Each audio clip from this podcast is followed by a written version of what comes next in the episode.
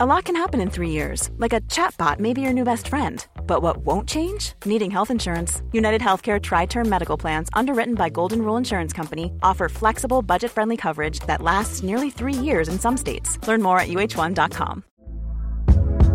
Hey there, it's Michelle Norris. I'm host of a podcast called Your Mama's Kitchen. When I travel, I'm usually looking for a way to find a taste of home when I'm not at home. And one of the things I love to do when I am at home is entertain. And Airbnb allows me to do that. When I was in California recently, I rented a house that had a great kitchen. And when we were sitting around the table, we we're all thinking, we're in someone else's house. Someone could be in all of our homes as well. If you have a home, but you're not always at home, you have an Airbnb. Your home might be worth more than you think. Find out how much at airbnb.com/slash host.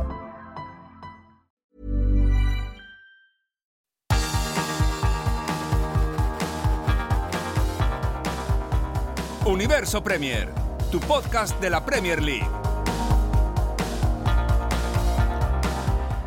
Hola, ¿qué tal? Bienvenidos a Universo Premier. Yo soy Álvaro Romeo y hoy tenemos un programa que estará básicamente centrado en estos partidos que hemos tenido entre semana, porque ha habido seis partidos de Premier League entre el martes y el miércoles, amén de un partidito como el lunes, el eh, Everton-Tottenham, que concluyó con empate a uno. Antes de ir con los resultados, me gustaría hacer una pequeña apreciación. Y es que creo que lo del West Ham United y Leo Bachanian, que está a mi lado, aquí puede que coincida, empieza a ser un poco insostenible. Porque de todos los resultados que hemos tenido eh, en mitad de la semana, el 1-5 que le acaba de cascar el West Ham United al Newcastle, el Newcastle United al West Ham United, es uno de esos resultados duros, es uno de esos resultados que marcan.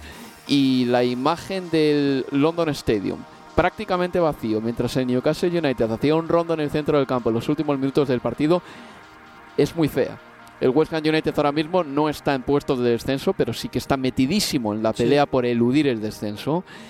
Le queda la Conference League, pero yo no sé hasta qué punto eso va a satisfacer del todo a los dueños del West Ham United como el equipo se vaya eh, por la gatera hacia la Championship y la situación de David Moyes empieza a ser cada vez más insostenible. No por la derrota contra el Newcastle United, que dentro de lo que cabe es comprensible por la dinámica que viene trayendo uno, por la dinámica que viene trayendo otro, sino por lo abultado del resultado y por el hecho de que el West Ham United en ningún momento ha parecido que podía ganar ese partido. Es verdad que con el 1-2 en un momento dado hemos podido pensar, sí, igual el West Ham United se acerca al Newcastle United y puede conseguir el empate, pero la segunda parte del Newcastle United ha sido... Eh, un constante martilleo sobre la portería de, de, Fabianski y al final la derrota ha sido dolorosísima. Y como en esta temporada estamos teniendo tantos ceses de entrenadores, algunos con más merecimiento que otros, no me extrañaría que David Moyes, que lleva toda la temporada jugando con fuego, no esté para cuando empiece la próxima jornada. Esta es pura especulación, luego hablaremos algo que es menos especulativo. Quién se sentará en el banquillo del Chelsea dentro de muy poquito. Pero antes, Leo, es que lo del West Ham United empieza a doler verlo. El 1-5 es demoledor. Sí, y además cuando me parece que también esta cuestión de, efecto dominó, cuando se empieza a ver que otros equipos ya sin pensárselo dos veces dejan entrenadores en el camino, eh, probablemente la dirigencia del West Ham se comience a preguntar bastante más tarde que temprano al final del día porque han tenido oportunidades a lo largo de la temporada para darse cuenta que realmente no, no arrancaba el tren del, del West Ham en esta, en esta temporada que tuvieron oportunidades quizás de, de terminar el, proceso con, con, David Moyes. A esta altura, bueno, ahora es difícil pensar quién pudiera agarrarlo con nueve partidos por, por jugarse, ¿no? Diez partidos. Quizás Rafa Benítez, no sabemos. Hmm. Esto siempre y cuando es que finalmente David Moyes no, no continuase en el cargo. Pero es que este, un resultado como el de esta noche es de, de aquellos que solemos decir Saca técnico. Desde luego, recuerdo los resultados. A ver, el lunes, eh, un resultado que está disgregado de esta, este grupúsculo de partidos de entre semana. El lunes, el Everton y el Tottenham empataron a uno en un encuentro en el que el Everton sacó un punto prácticamente in extremis con un golazo de Michael King desde fuera del área. Y ya el martes, el Bournemouth perdió en casa por 0-2 frente al Brighton Hove Albion, otro grandísimo partido del equipo de De Cherby, con un gol además de Evan Ferguson, el irlandés, que está siendo una sensación esta temporada. El Leeds United le ganó 2 a 1 al Nottingham Forest, un resultado fundamental para el Leeds United, porque era un encuentro directo contra un rival en la lucha por evitar el descenso. El Leicester City caía en casa frente al Aston Villa Leo Bachanian, 10 victorias de Unai Emery en 16 partidos de Premier League con el Aston Villa y dos empates. Es decir, Unai Emery ha conseguido 32 puntos de 48 posibles con el Aston Villa, tomando el equipo a mitad de temporada, con un mundial de por medio, jugadores que se fueron. Eh, y hay que decir claramente que este equipo eh, ahora mismo es uno de los huesos duros de roer de esta Premier League y puede soñar con toda la legitimidad del mundo por estar en Europa la próxima temporada. El Aston Villa le ganó por 1-2 al Leicester City. 10 triunfos de la mano de Mary en Premier, 14 por ejemplo lleva el Newcastle en lo que va de la temporada. Ya está. Eh, Me lo has dicho todo. Es una barbaridad lo de, lo de una de Mary, que venía de ganar el sábado en Stamford Bridge haciéndolo muy bien, sobre todo el, segundo tiempo, y pueden soñar, claro que sí, con Europa. Ahora iremos con la clasificación. El Chelsea y el Liverpool empataron a cero, luego haremos un repaso extensivo de ese partido, y ya el miércoles el Manchester United le ganó 1-0 al Brentford y el West Ham United eh, cayó en casa por 1-5 frente al Newcastle United. Eh, antes de ir con la clasificación, varias eh, noticias. como bien saben, Graham Potter fue cesado el pasado domingo y Bruno Saltor estuvo en el banquillo del, eh, del, Chelsea, el que fuese capitán del Brighton Hove Albion y Brenda Rogers también fue cesado el pasado fin de semana en el banquillo del Leicester frente a Aston Villa se sentó Mike Stowell, técnico interino. ¿Va a ser Bruno Saltor el técnico del Chelsea de acá hasta final de temporada? Al 99% no, porque el Chelsea está buscando a la desesperada un entrenador que les lleve a buen puerto eh, de aquí hasta finales de mayo. Y nuestro reportero de esta cadena y de esta casa, Alex Crook, ya ha informado de que el Chelsea lo tiene atado con Frank Lampard de aquí hasta final de temporada. Otros periodistas que están muy bien informados aquí en Inglaterra dicen también lo mismo. Sería la cosa más extraña del mundo. Frank Lampard estuvo hasta hace eh, dos tardes en el Everton estuvo en el Chelsea hace dos campañas, eh, Thomas Tuchel le relevó, sabemos que lo de Tuchel salió bien, y que Lampard vuelva al Chelsea de aquí hasta final de temporada es algo extrañísimo, pero según nos, nos, cuentan fuentes muy fiables, está a punto de suceder, lo cual aplazaría una posible llegada de Julian Nagelsmann o de Luis Enrique. Quién sabe si eso se produciría ya para la próxima campaña, dependiendo de cómo salga el segundo mandato, casi lo llamaría interinato, de Frank Lampard. Em, y una noticia más, antes de ir con el resto de resultados y con la clasificación, es el hecho de que Ceferin, el, em, el presidente de la UEFA, va a ser otra vez presidente durante los próximos cuatro años. Será su tercer mandato y luego haremos un pequeño repaso a su vida y sobre todo a su obra, obra como presidente de la UEFA, porque ha tenido años muy turbulentos el eh, dirigente esloveno. La clasificación de la Premier League ahora mismo, con estos partidos que se han jugado entre semana más el del lunes, queda de esta manera. Eh, tercero en la clasificación es el Newcastle United con 53 puntos. Cuarto es el Manchester United con 53, el segundo es el City con 64 y el primero es el Arsenal con 72, pero esos dos comen aparte, esos dos están peleando por el título. En la lucha por la Champions el Newcastle y el Manchester United son tercero y cuarto y quinto a tres puntos de estos dos es el Tottenham con 50. El Brighton jugado Albion tras su victoria por 0 a 2 frente al Bournemouth eh, se encarama posiciones en la tabla y es sexto con 46 puntos y como tiene un partido menos que el Manchester United y que el Newcastle, eh, si gana su encuentro se pondría a cuatro puntos de la Liga de Campeones. El Aston Villa es séptimo, el Liverpool es octavo y está a 10 puntos de la Champions, el Brentford es noveno, el eh, Fulham es décimo y el Chelsea es un décimo. El Chelsea está a 14 puntos de la Champions. Es prácticamente imposible que se meta en Liga de Campeones para la próxima temporada. Como mucho su pelea es intentar entrar en la UEFA Europa League o si no la Conference League para la próxima campaña. Y por abajo descenderían el Bournemouth, que perdió, el Leicester City, que cayó también, el Bournemouth tiene 27 puntos, el Leicester City tiene 25 y el Southampton es colista con 23 unidades. Vamos por el principio, Leo, el partido que acabamos de ver, ese Manchester United 1, Brentford 0, una victoria mm, que vamos a olvidar muy rapidito del Manchester United que ganó con el decimoquinto gol en esta Premier League de Marcus Rashford. Había bajas en el Manchester United, pero eso no debe ser excusa para el pobre juego que hemos visto por parte de los Diablos Rojos en casa. Dicho lo cual, Old Trafford esta campaña se está convirtiendo en un feudo para el Manchester United que está sacando muchos puntos aquí. Sí, porque si vamos a la tabla de local, el United eh, ha cosechado 33 puntos, está tercero. En esa faceta el Arsenal ha cosechado 38, el City 37, 33 puntos en casa para los de Ten Hag, que hoy ganaron y ganaron bien. Eh, tampoco creo o considero que la presentación de hoy haya sido eh, diametralmente opuesta a lo que se vio el, el domingo en términos de, del juego.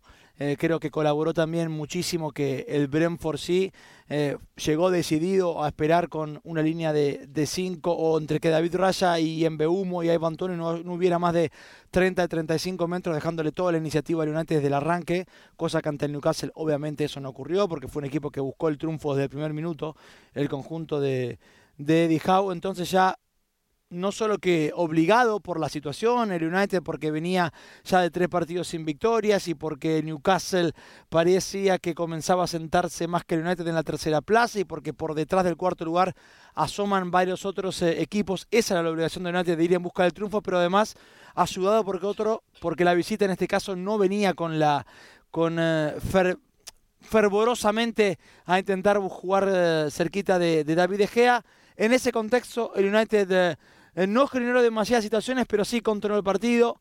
Sí tuvo acercamientos, avistajes al área de, David Raya. En el minuto 27 termina encontrando la diferencia con un gol de, de Marcus Rashford, aunque estuvo muy inteligente Savitzer, bajando la pelota de cabeza en el, en el área chica. Bien Rashford que sale rápido también de la posición adelantada después define de primera y con, y con cara interna. Y ya en la segunda parte ante un Brentford que es verdad, se adelantó algo más, Álvaro. Eh, intentó jugar algo más cerca del área de, United. Podemos contar apenas una sola situación de peligro, la que tuvo Kevin eh, ya del eh, futbolista alemán, el que juega con la casaca número 9, que ingresó en el segundo tiempo en lugar de, de. Tuvo un mano a mano con eh, David De Gea, desbarató muy bien el arquero de, del conjunto local. Eso fue lo último, lo único prácticamente que tuvo el conjunto de, de Thomas Frank, lo que no quita que están haciendo un campañón, pero para el Manchester United y su lucha por quedar entre los cuatro primeros de, de, esta Premier, más allá de lo que ocurra o pueda ocurrir en, en la Europa League, hoy era muy importante el triunfo y sobre todo pensando en que el United, el Newcastle United, y seguramente lo sabía en el vestuario, estaba haciendo los deberes en el este de Londres. Tocaba ganar, Leo, porque después de mm, coronarse como campeón de la Carabao Cup, el Manchester United no había ganado un solo partido no. de Premier League. Había perdido 7-0 con el Liverpool, empatado a 0 con el Southampton y en el último encuentro perdió por 2-0 frente al Newcastle United. A mí no me ha gustado en exceso el Manchester United, pero sí que le concedo una cosa y es el hecho de que es un equipo bastante fiable, en el sentido de que atrás tiene a gente, o ha tenido hoy a gente como Barán y Lisandro Martínez, e incluso David De Gea, que apenas han sufrido hasta algunos destellos de la segunda parte. Uno, eh, un error de David De Gea, que ha esperado demasiado a soltar la pelota y se le ha hecho de encima a Iván Toni ha chutado hacia adelante David De Gea, quitándose la pelota de encima, el balón ha rebotado en el delantero de Brentford y casi entra en la portería. Y la otra ocasión, la que tú mencionabas de Sade.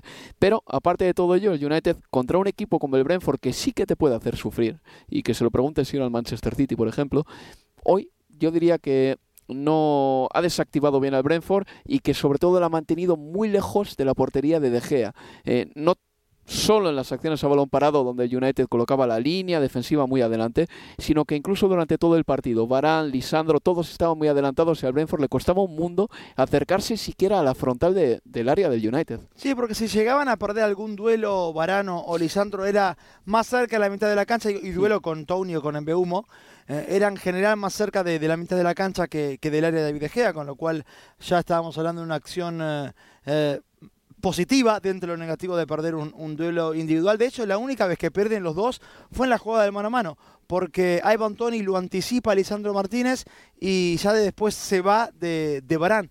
En esa ocasión sí perdieron ambos y cerca del área y por eso se da la ocasión del, del uno contra uno ante, ante David De Gea que después termina desbaratando muy bien eh, el arquero español. Pero yo creo que lo que hoy valía era ganar, no sé si importaba demasiado el, cómo, es evidente que este equipo extraña horrores a, Casemiro y a, Christian Eriksen, son dos piezas eh, fundamentales, hoy tuvimos que ver a Bruno prácticamente siendo él el iniciador de todos los ataques, con Savitzer y McTominay jugando prácticamente cerca de, del área, y eso en ocasión del regreso de, de Casemiro y sobre todo del de Eriksen, dejará de ocurrir, uno cree. Está muy desquiciado Bruno Fernández, ¿eh? muchas veces, a que sí leo. Eh, y hoy no ha sido siquiera uno de los partidos en los que más irritado ha estado con sus no. compañeros, pero es verdad que cuando no le dan el balón exactamente a la uña del pie que él quiere, recibir el cuero, siempre está haciendo aspavientos a sus eh, compañeros y por eso es un futbolista que eh, fuera de mm, la base de aficionados del Manchester United genera cierta animadversión también porque gesticula demasiado y siempre está como quejándose. Y ahí hasta momentos, en, momento, en la segunda parte, eh, en una ocasión lo, lo, seguía, tenía el balón Lisandro, él por esto que hablaba, que estaba, jugó todo el partido en la posición de, del número 5, más que por detrás de, del punta como enganche. En un momento le pedía a Lisandro que abriera hacia la derecha. Hmm. Y Lisandro le hacía la señal a Bruno de que se pusiera de costado para darle la pelota a él. Y Bruno seguía haciéndole, pidiéndole que jugara hacia la derecha. Y Lisandro se la dio a Bruno. Y Bruno ya después, y de mala gana, abrió él el juego para, para darlo. Pero digo, es la gesticularidad en situaciones en las que ni siquiera debiera haber motivo de enojo, porque no había un rival cerca, no había ocasión de que Lisandro, si no hacía lo que le pedía el capitán Bruno, pudiera perder la pelota, no, no había nada de eso, no había presión, no había gente de Brentford cerca, pero en definitiva es parte de lo que del vendaval de, gestos que ya le conocemos. Sí, pero esto que dices me interesa porque, a ver, para mí es un muy buen futbolista. Llegó al Manchester United y se hizo con eh, la condición de líder inmediatamente en un equipo que seguramente estaba carente de líderes en ese momento cuando llega en 2020, en, en, enero. Eh, pero al mismo tiempo, lo que acabas de definir habla de un futbolista que es de ideas fijas, tiene una idea en la cabeza y la tiene que ejecutar. Y muchas veces está muy bien, porque Bruno Fernández es un jugador que tiene las cosas muy claras y si tiene en mente lanzar el balón largo a la izquierda, con el golpeo que tiene y siempre con vocación de hacer daño, cuando lo consigue, el Manchester United genera ocasiones.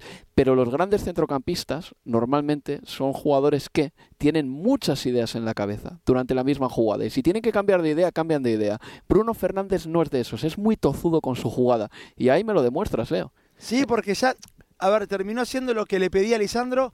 cuatro, cinco, seis segundos después, cuando quizás en la jugada ya tenías otro tipo de opciones y le pedía otra cosa. Pero él quería el pase a la derecha y ocurrió un pase a la derecha un gran jugador, ¿eh? de todas maneras.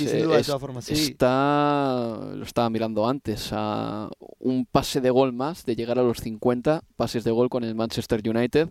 Y esta campaña ya ha dado seis asistencias, sigue marcando goles. Y si el Manchester United, esta campaña quiere ganar un título, que puede ser la FA Cup o puede ser también la Europa League, ¿por qué no? Yo creo que Bruno Fernández tendrá mucho que decir en esas eh, instancias finales de esa competición. Vamos a hablar, Leo, del Newcastle United, porque está un puesto por delante del Manchester United, empatado a puntos con ellos. Por cierto, el Manchester United ha sumado hoy su victoria 16.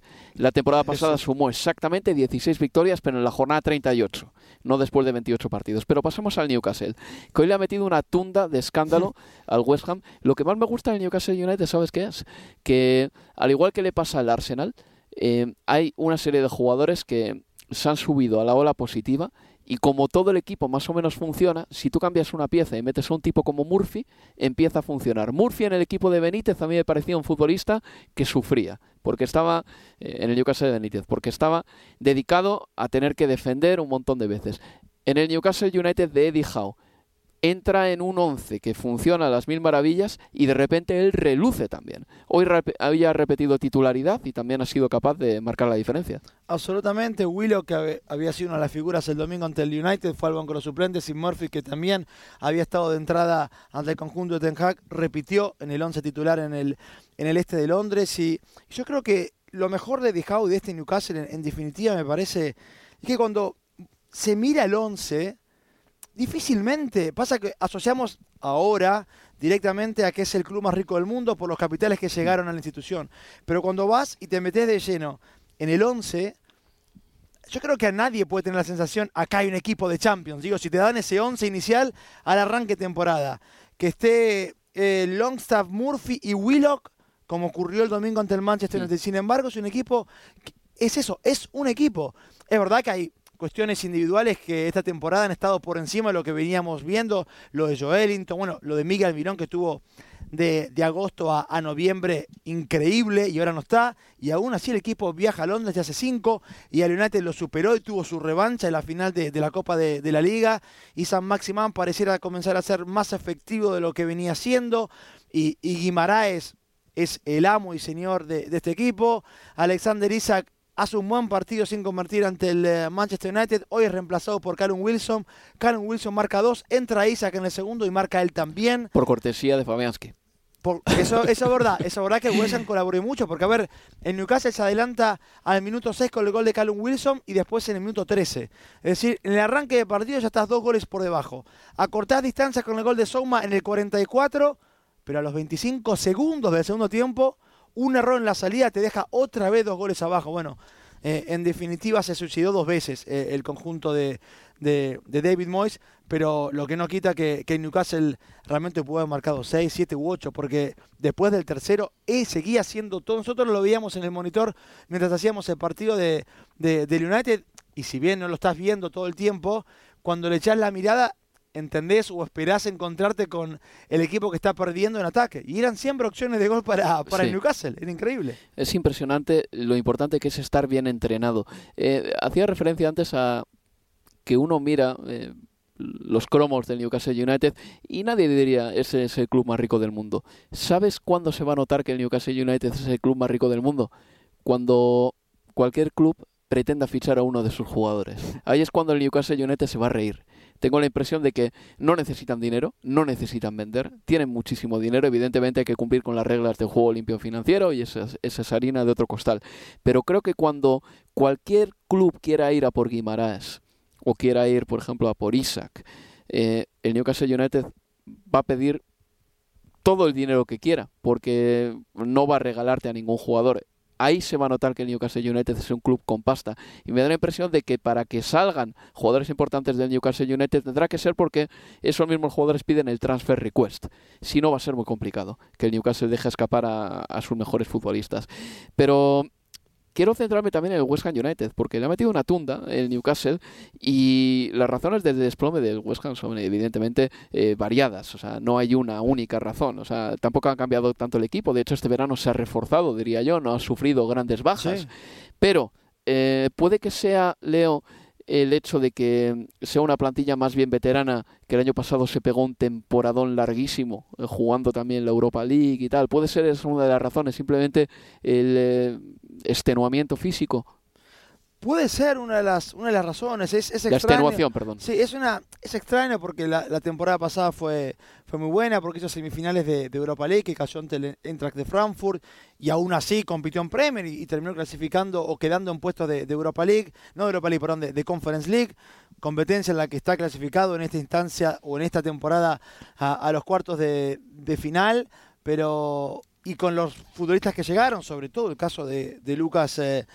Paquetá, eh, Aguerd yo creo que lo, ha hecho bien, pero el brasileño no, no ha salido. Escamaca, hmm. mucho menos.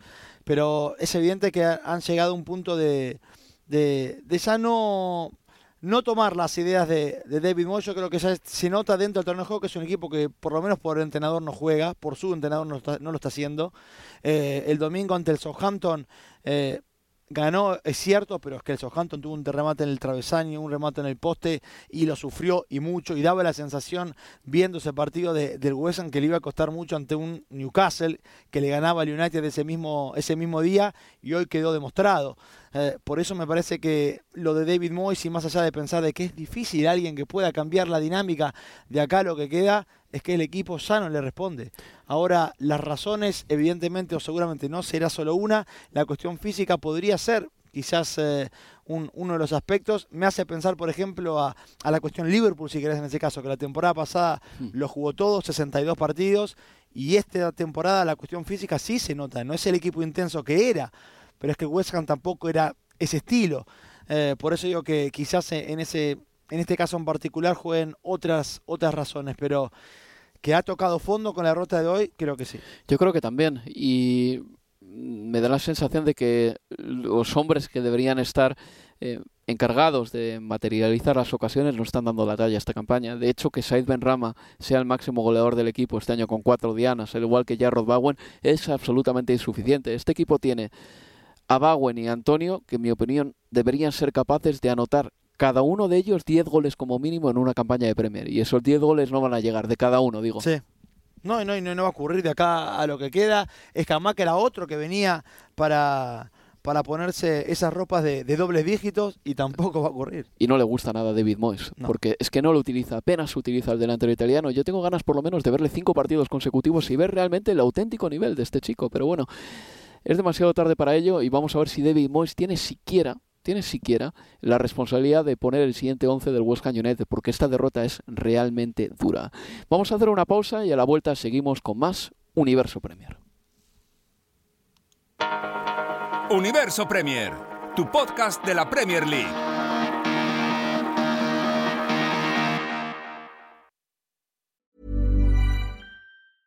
Cool fact a crocodile can't stick out its tongue. Also, you can get health insurance for a month or just under a year in some states. United Healthcare short term insurance plans, underwritten by Golden Rule Insurance Company, offer flexible, budget friendly coverage for you. Learn more at uh1.com. Ryan Reynolds here from Mint Mobile. With the price of just about everything going up during inflation, we thought we'd bring our prices down.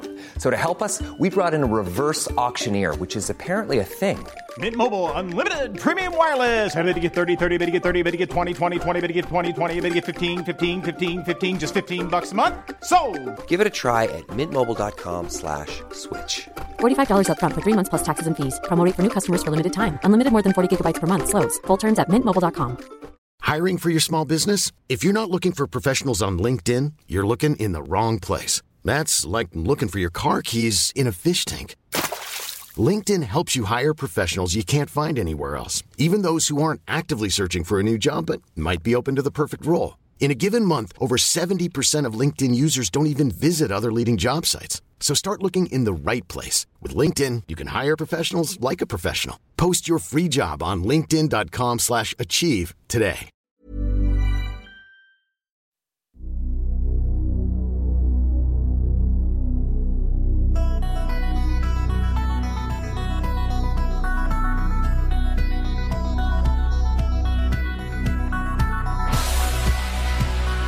Seguimos en Universo Premier. Con la voz de un servidor, Álvaro Romeo, y con Leo Bachanian. Leo, antes de seguir con la Premier League, mmm, me gustaría hablar de Zeferin, porque Alexander Zeferin ha sido reelegido presidente de la UEFA y va a estar cuatro años más, a menos que suceda algo, que dimita, que se tenga que ir o algo por el estilo.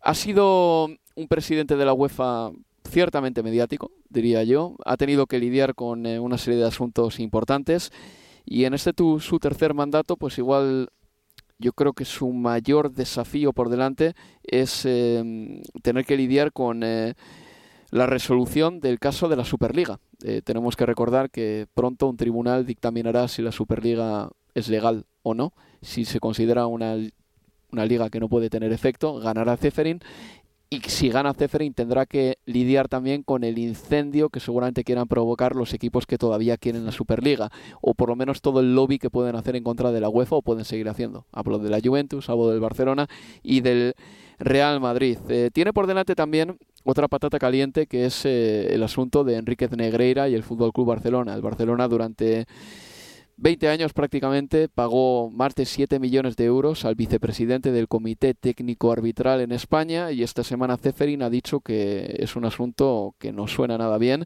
y la UEFA tiene dos cláusulas, la 402 y la 403 por la que podría impedir a un club jugar o suspenderle de jugar la Liga de Campeones o sus competiciones la próxima temporada. Esa es otra patata caliente que tiene por delante el dirigente esloveno que yo creo que ha tenido que mojarse en una serie de situaciones, como por ejemplo en, en eh, 2020, cuando empieza la pandemia, eh, la UEFA es el primer organismo que entrega su competición, la Eurocopa de 2020, para que se puedan terminar las ligas nacionales eh, y mueve la Eurocopa 2021. En ese aspecto yo creo que estuvo generoso. La Champions League de 2020 se jugó y fue más o menos un éxito en eh, Portugal, a único partido, sin público. Sí pero no le salió mal a la UEFA y también se creó una competición nueva como la Conference League que evidentemente eh, a menos que tu equipo la juega no te importa demasiado, pero que está dando también la oportunidad a muchos clubes europeos eh, mucho más pequeños de tener también su ocasión de tocar pues un metal noble en Europa. Y algunos no tan pequeños, porque la Roma, el primer título en Europa que Eso levantó es. fue la Conference League, ganándole al Feyenoord la, la temporada pasada. Lo de aquella Champions League que se terminó en, en pandemia me parece que fue es un logro de, de, su, de su segunda gestión, sin, eh, sin lugar a dudas, ya que se pudiera finalizar la, la competencia y, y que y a un partido, aún con esos cambios, me parece que, que fue un éxito en, en, en sí mismo. La rápida reorganización de, la Eurocopa, cediendo eh, el espacio durante, durante un año para que se realizara en, eh, en Inglaterra, creo que, que, también, y se realizó con, con, mucho, en realidad no solo en Inglaterra, digo, pero en eh, esta Eurocopa que fue viajando por diferentes ciudades y que tuvo su final, sí, en, en, en, Wembley. Quizás en momentos de finales hay dos momentos que sí empañan su, su gestión, por ejemplo, la de Wembley es una, que no, no sea todo responsable de la UEFA. Pero la otra más. Pero la de sí. la Champions League entre el Real Madrid y el Liverpool de la temporada pasada en París, sí que es una mancha sí. a, a su segunda gestión. Yo creo que, que, trabajó muy bien también, por ejemplo, eh, con, eh, con, otras asociaciones, sobre todo con la Comebol, pensar en la finalísima, uh -huh. que también eh, quizás acá en, eh, en, Europa no se lo ve como una, un, un, logro importante, pero para Sudamérica y para la Conmebol y para el fútbol argentino en particular significó mucho esa oportunidad de, de, poder jugar una final contra el campeón de Europa. Porque en Sudamérica en general se extraña mucho la Copa Intercontinental. Sí. El Mundial de Clubes terminó con eso que era para el sudamericano un mundial en sí mismo, enfrentarte al ganador de la Copa Europa o al ganador de la Champions. Bueno, la finalísima trajo ese concepto, ¿no? El campeón de, de Europa contra el campeón de, de, América. Y se juega mañana en Wembley la finalísima de mujeres. Femenina. La femenina. Eh, Inglaterra frente a Brasil. Hmm. Eh, por eso yo creo que en todos, para lo que ocurrió que vos describías muy bien la cuestión de, de la Superliga, que veremos en, eh, en qué queda, yo creo que en línea la Nations League, que también es un acierto enorme. Me parece que le dio competitividad a jornadas de, de parones internacionales que antes no representaban lo mismo, aunque ahí sí es un golpe, si querés, para el fútbol sudamericano. Eso que nos es. quedamos sin selecciones fuertes con quien jugar amistosos. Pero por eso yo creo que en definitiva, cuando mira, vamos repasando cuestiones, eh, termina siendo, yo creo, le veo más cosas positivas que, que negativas a, a, la segunda gestión de, de Seferín. Yo creo que fue intervencionista. Eh, porque uno puede ser presidente desde el inmovilismo, eh, como decimos en España, fumarte un puro y no hacer nada. Sí. Eh, pero no, eh, Ceferín hizo cosas y yo creo que eh, por ese lado mmm, no se le puede negar que haya tratado de, de mover formatos, de de, cambiar cosas que parecían un poco estancadas, como por ejemplo los interminables amistosos que se jugaban en las jornadas de, de, selecciones. Y para mí está poco ponderado y poco valorado el acto de generosidad de la UEFA entregando la, las fechas de la Eurocopa 2020 para que se terminasen las ligas locales, porque no tenía por qué y sin embargo la, la, UEFA lo terminó haciendo. Ahí yo creo que sí que ganó un punto también la UEFA seguramente con eh, el resto de ligas, de decir, mira, yo os he hecho este cable, pero vosotros quizá en un futuro me tengáis que devolver o deber algo también. Pero bueno, eh, yo creo que el mayor espectro que se cierne sobre Ceferín es el tema de la Superliga. Dependiendo de lo que pase en esa resolución que se tomará, imagino que dentro de poco, sobre si la Superliga puede seguir adelante o no, es legal o no, dependiendo de lo que pase, Ceferín tendrá un mandato más o menos caliente o más o menos estresante. Aparcamos ese tema y vamos a seguir hablando de la Premier League. En concreto, del Chelsea 0, Liverpool 0. Ese partido lo estuvo narrando con nosotros el martes José Carlos Cueto. 0-0 en el marcador. José, ¿qué tal? Hola, ¿qué tal Álvaro? Sí, 0-0 eh, en el marcador y la verdad que resultado y partido eh, a la misma vez decepcionante y previsible, de alguna manera. Eh, los dos equipos llegaban muy mal, así lo dice la clasificación con un Liverpool prácticamente irreconocible que vimos en Manchester City, aunque tenga mala temporada, uno siempre espera de estos equipos grandes que en tardes de relumbrón, sobre todo ante el máximo rival que han tenido en los últimos años, pues saquen un poquito de orgullo red en este caso. Y por parte del Chelsea venía de caer en casa ante Aston Villa, una oportunidad ante un Liverpool no solo con la moral baja, sino que también con muchos cambios en el 11, que para mi gusto no sé qué tipo de mensaje quería mandar Klopp. Eh, era un 11 debilitado, sin el mejor jugador, por ejemplo, eh, Mohamed Salah, y un Chelsea que tuvo las mejores ocasiones del partido, pero que siguió acusando los mismos problemas de, sobre todo el tramo de los últimos meses de la temporada, en que ha mejorado un poco el juego del, del comienzo de, año regular de fútbol, pero no ha sido capaz de traducir esa mejora en juego en más goles que le den más comodidad en los resultados. Es el cuarto 0-0 consecutivo entre estos dos clubes. Mira que es complicado con el talento que tienen arriba, pero vamos a empezar a hablar de talento, José. Hay uno que llama la atención por encima de todos, que es Joao Félix. O sea, las acciones más vistosas del partido han sido suyas, pero luego le ha faltado eso, el gol. Un partido en ocasiones trabado, con muchas imprecisiones, vimos también muchos resbalones sobre la cancha. Eh, Joao Félix, que era probablemente el artista más fino sobre el terreno de juego, así también eh, lo constató durante el partido, tuvo acciones individuales exquisitas, en una baldosa eh, lograba deshacerse de los rivales, era digamos que capaz de llevar el balón con el mayor criterio cerca de la portería del Liverpool, pero hubo varias ocasiones en que con pases dentro del área no terminaba de, de, de realizar todo el esfuerzo que se le espera a un jugador con hambre dentro del área y luego las oportunidades que tuvo también de, de resolver con remates de fuera del área, también que imprecisiones en el disparo. Y sí, jugador que puso el arte, pero le faltó poner el colmillo y así lo acusó el Chelsea por repartir un poco las culpas Sí. con la parte del colmillo. Dos ocasiones también muy claras que tuvo Mateo Kovacic, una que se fue bien resolviendo de Allison, pero luego quizá fue, a pesar de que la acción defensiva de Conate es buena para sacarla bajo palos, quizá el remate fue eh, bastante tímido de Kovacic, no creo ni siquiera que haya llegado a mirar que venía un defensor a cubrir la zona de la portería por donde iba a llegar previsible previsiblemente el remate y luego también un mano a mano bastante claro con todo a su favor, que tira por encima y cuando también incluso tenía posibilidad de pasar atrás con el exterior del pie, dejar habilitado y con la portería vacía a Kai Havertz. Y también nos, ol- nos olvidamos del mano a mano de Kai Havertz porque ha terminado siendo un gol anulado. Pero Kai Havertz ha fallado su mano Ajá. a mano. Sí, sí, no era posición adelantada. Eh, ha eso es. fallado el mano a mano. Y luego el balón le ha rebotado en la mano, sí. ha entrado en la portería, han anulado el gol. Kai Havertz también ha fallado mano a mano. Pero a lo que voy es que el Chelsea lleva ocho primeras partes consecutivas en Premier League sin anotar un gol. Es un dato para un equipo grande bastante serio. Eh, está Romelu Lukaku, cedido en el Inter de Milán.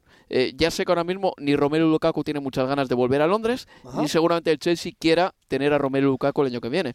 Pero el Chelsea necesita un delantero centro y el delantero centro les pertenece. Está Lukaku em, fuera y también hay jugadores con más gol en la plantilla, en este caso lo destacábamos durante el partido, como Pulisic, por ejemplo, o el propio em, Mason Mount. Pero ¿te parece que, no tiene más gol? minutos en el terreno de juego. No, no, no más gol que Lukaku, pero que son alternativas de gol que también tiene la plantilla y que tampoco se están utilizando. Son ju- Mm. dos jugadores que luego de rendir en grandes temporadas, por ejemplo con Tuchel, Mm. pues estamos viendo un protagonismo muy, muy bajo en la presente. Pero yo, yo creo que de los que estaban hoy, hoy en el banquillo, Por José, mencionar también, eh, está perdona, Sterling. A, a Pierre-Emerick Aubameyang, que no se cuenta con él. No se cuenta con él. eh, Lukaku está en el Inter. Yo creo que el año que viene el Chelsea necesita un delantero centro porque Armando Broya no le veo yo cargando con la responsabilidad goleadora del Chelsea una temporada entera cuando se recupere de su lesión. Está en el banquillo también Raheem Sterling, que no estaba recuperado al 100%, pero Sterling por lo menos en el City sí que ha dado temporadas de 20, 25 goles entre todas las competiciones. No ha tenido la misma regularidad en este eh, primer año del Chelsea, lo que decías. eh, también eh, le pesó en este partido la- en el momento en el que entró. Eh, como decíamos, había muchas imprecisiones. En la primera parte, a lo mejor, si Sterling hubiera estado mejor de forma, hubiera aprovechado más en la primera parte los continuos resbalones que hubo para irse en carrera, en velocidad. También estaba defendiendo Símicas por ese costado. Ya cuando entra Sterling, Robertson está en el terreno de juego.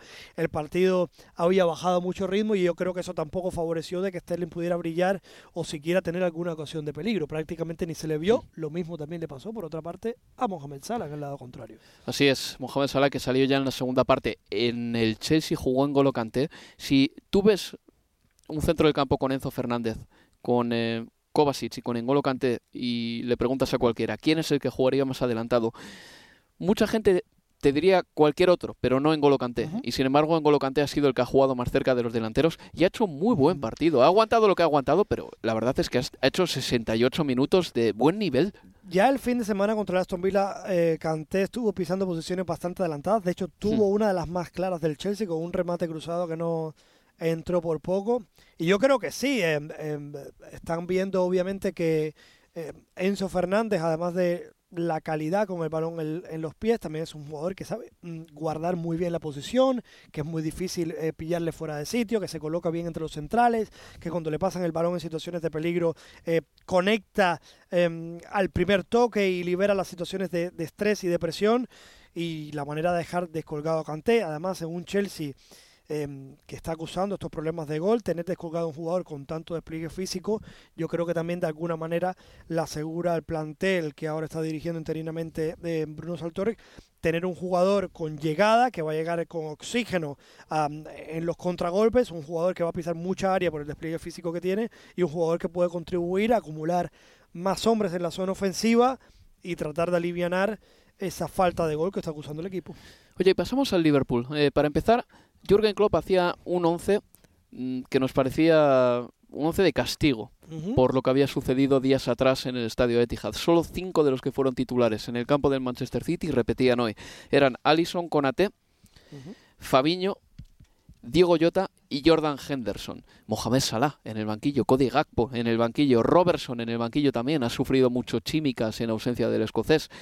Pero el Liverpool tampoco nos ha dado una reacción, que digas, eléctrica de equipo que ha salido a demostrar al entrenador que se tienen que comer el campo para volver a complacerle. No ha sido ese tipo de actuación del Liverpool. Y decepción sobre todo con dos nombres, en este caso el de Roberto Firmino y el de Diego Llota. Hmm. Diego Llota al final jugó todo el partido, pero tuvo bastantes imprecisiones también, no eligió bien, en jugadas en las que a lo mejor elegía bien, eh, eh, ejecutaba mal el final de la jugada, y en el caso de Roberto Firmino no vimos al Roberto Firmino eh, que baja mucho a recibir la pelota, que prácticamente se, se posiciona como volante para darle más circulación, y tampoco vimos un Roberto Firmino en ataque prácticamente desaparecido. Firmino sí fue sustituido, pero dos jugadores que en teoría, bueno, en teoría no, que, que ocupan, que juegan en la posición del campo que quizá el Liverpool, para mi gusto, tiene mejor cubierta en estos momentos con Diogo Jota, con Gakpo, eh, Mohamed Salah, el propio Firmino, quizás donde más competencia férrea hay, también Darwin Núñez. Me esperaba más de estos dos jugadores y bastante decepcionante su actuación de hoy. Y Trent Alexander-Arnold también ha sido suplente, que igual venía tocando, ¿eh? Un poquito porque defensivamente no está aportando demasiado. Eh, ha sido una tónica durante toda la temporada prácticamente los problemas defensivos de, de Trent Alexander-Arnold. Eh, se ha caído, no es la primera vez que se cae del 11, por cierto. eh, eh, luego ha regresado, ha rendido a buen nivel, pero es un Trent Alexander-Arnold que, eh, repito, yo tengo mi pedrada en la cabeza. Me parece que es, que es un jugador que lo que mejor se va a hacer no lo define como lateral derecho. Me refiero a que si jugara en otra situación del campo se le juzgaría por todo lo bien que sabe hacer, que es un excelente golpeo de balón, una excelente capacidad asociativa, excelente capacidad también para llegar a línea de fondo y crear situaciones de peligro con los centros, pero no desde la posición de lateral derecho, donde tiene lagunas defensivas constantes. Los equipos contrarios han ido tomando nota de, de ello y esta temporada en en varias ocasiones, me atrevería a decir, está siendo eh, una zona por donde se desangra constantemente el Liverpool en los partidos. José, ya por último, eh, uno mira la clasificación y ve que el Brighton Hove Albion está por y el Aston Villa está por encima del Liverpool y que el Chelsea está un décimo y que además de tener por delante al Brighton Hove Albion, el Aston Villa también tiene por delante al Brentford o al Fulham. En este momento, en este momento, ¿qué sería medianamente satisfactorio para Chelsea y Liverpool en la jornada 38? Yo creo que ahora mismo Chelsea firmaría entrada a la Europa League. ¿Conference o Europa League? Yo diría que, diría que Conference League todavía yo creo que podría tener tiempo. Le saca cinco puntos el Aston Villa, que es el que ocupa esa posición ahora mismo. Yo creo que si se da una mejoría, todavía le puede alcanzar. Y el Liverpool, complicado, complicado. Lo tiene algo más fácil para entrar a Europa League. Pero eh, va a estar ahí, ahí, ¿eh?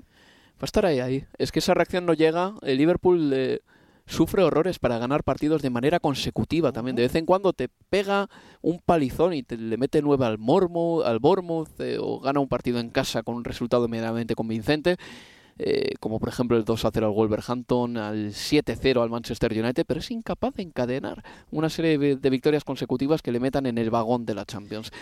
En fin, José, gracias por estar aquí. Hasta la próxima. Cuídate.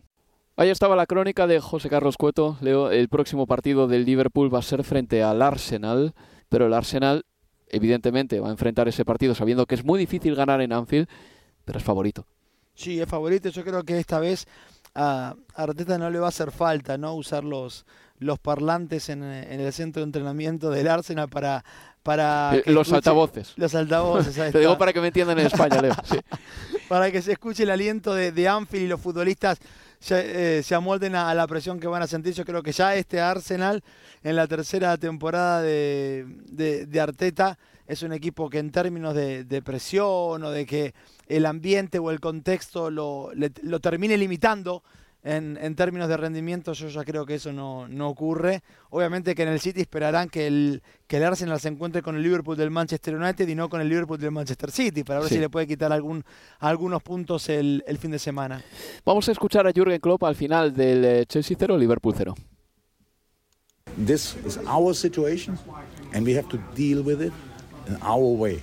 So, and some clubs obviously deal differently with it, and, and our club wants to do it different, so we have to do that. It's no problem at all. For tonight, it's okay, and from here we go.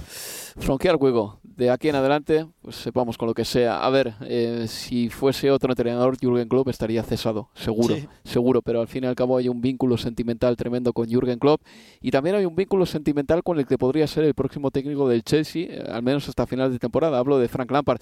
Mira que es rebuscado traerse a Frank Lampard si es que, si es que termina concretándose, eh, que parece que sí, porque eh, así nos lo han dicho, nos lo ha dicho nuestro reportero estrella. Pero mira que sería una decisión que te la dicen hace dos meses y te parecería absolutamente incomprensible, inverosímil, imposible y como de, un metaverso del que estamos alejadísimos.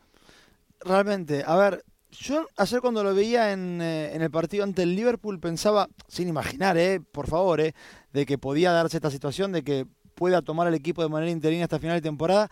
Sí pensaba si había estado desde que se fue en el en campo de, del Chelsea tan abiertamente en un palco. Sí recuerdo haberlo Hmm. visto en Sky, digo, haciendo intervenciones para la televisión, pero no recordaba viéndolo siendo invitado por, por el club en, en Stamford Bridge, ya con lo cual era una imagen que creo yo no, no, no recordaba desde que dejó eh, el club en aquel momento para que lo tomara Tuchel y terminara ganando la Champions League en, en aquel año, en el, en el 2021. Es una situación que visto desde afuera no es de lo que uno catalo- catalogaría como lógica, pero nada ha sido lógico de la mano de los capitales estadounidenses en, en el Chelsea hasta el momento. Yo no sé si tiene que ver, y pensando en lo que veníamos leyendo en los últimos días y escuchando, esta cuestión a partir de la salida de, de Potter, de que no había un respeto muy grande de los futbolistas para con él, eh, de que había muchos que en su momento se preguntaban cuál había sido la carrera como entrenador o como futbolista de, de Potter y quizás, y el hecho de que se quedara ante la salida de Potter, alguien como Sartor, que los futbolistas si querés podían hacerse la misma pregunta, más allá de que Sartor estuvo jugando eh, hasta hace seis o siete temporadas atrás en O Premier, menos, o menos tres, todavía sí, sí. En, en el Brighton, eh, quizás el hecho de terminar la temporada con un hombre al que llegue al entrenamiento y obviamente los futbolistas tengan una imagen que, que les merezca, si querés poner estos términos, respeto, algo que quizás no, no sé si sucedía tanto antes. De todas maneras, tiene que ser muy difícil ahora mismo entrenar al Chelsea. Graham Sí. Potter se encontró un equipo en una transición tremenda. Es el menos culpable de todo, te diría, para mi Potter, de esta situación. ¿no? Y eh, lo que, lo que terminaba mm, eh, filtrándose era que había entrenamientos en los que tenía que hacer un partido de 11 contra 11 y otro de 9 contra 9 porque tenía tantos jugadores que no podía ni eh, organizar una sesión de entrenamiento corriente. También creo que la decisión de ir por Potter es porque no concebían que cualquier otro entrenador les iba a permitir lo que hicieron estos dirigentes. Yo creo que la elección de Potter también pasa por ahí. Es muy posible. Pues bueno, Leo, nos queda muy poquito. Solo decir un par de cositas. Que el Brighton and sigue a tope y que tiene un chico además como Evan Ferguson que está marcando goles, pero que no nos vengamos muy arriba con él tampoco, porque hace 14 años exactamente hoy Federico Maqueda marcaba un gol de la victoria para el Manchester United 3 a 2 contra el Aston Villa. A Y- Aston Villa fue entonces, Aston te Villa. preguntaba la transmisión, Sí, ahí está. Y, y se comía, parecía que se comía el mundo y ahora está jugando en Chipre, pero Evan Ferguson tiene 18 años, lleva 4 goles en Premier League, está siendo la punta de la lanza del Brighton and Hove Albion y está funcionando. Perdón, y no olvidemos que en el partido de ayer ante el Bournemouth también marcó su primer gol Julian Ciso, el paraguayo, muy bonito gol además. Cierto es, cierto es también. Y otro delantero que está a tope es eh, Oli Watkins, que lleva 8 goles en sus últimos 10 partidos. Y para concluir, hablo de un delantero, otro más. Mitrovic, que se va a llevar la pedazo de sanción, la sanción padre. 8 partidos y una sanción económica de 75.000 libras. Esto es lo menos eh, relevante para un futbolista que es rico. Pero 8 partidos de sanción para el jugador serbio, Leo. le iba a caer una sanción tremenda y aquí la tenemos. Sí, y la FA que ya avisó en un comunicado que va a esperar a ver eh, por qué es- han decidido ocho partidos, porque apelaría en caso de no estar de acuerdo con los argumentos de- del comité de, de disciplina, porque entiende que la sanción debiera ser más fuerte todavía. Efectivamente, pues bueno, si son ocho partidos y nada más que ocho, volverá el 13 de mayo cuando queden tres jornadas para concluir la liga. Así que yo creo que también el Fulham le tiene que pegar un tirón de orejas muy fuerte a nivel interno a este jugador, porque imagínate que el Fulham estuviese en una situación más dramática. Sí. Sería como para decirle, oye, te has pasado de listo y tienes que pagarnos a nosotros también mucho dinero. Suspensión de, pre- de empleo y sueldo, por ejemplo. En fin, Leo, que no tenemos tiempo para más y ahora que las luces se apagan en este estudio y además de manera literal, literal, porque la maldita domótica nos deja a oscuras a ti y a mí, parece que quieren que nos enamoremos. Pues ahora que las luces se apagan, también digo yo que apagamos las luces de Universo Premier. Gracias por estar aquí, Leo. Hasta la próxima. Y nada, nos escuchamos este fin de semana con más Premier League. Como siempre, adiós amigos, adiós. Universo Premier, tu podcast de la Premier League.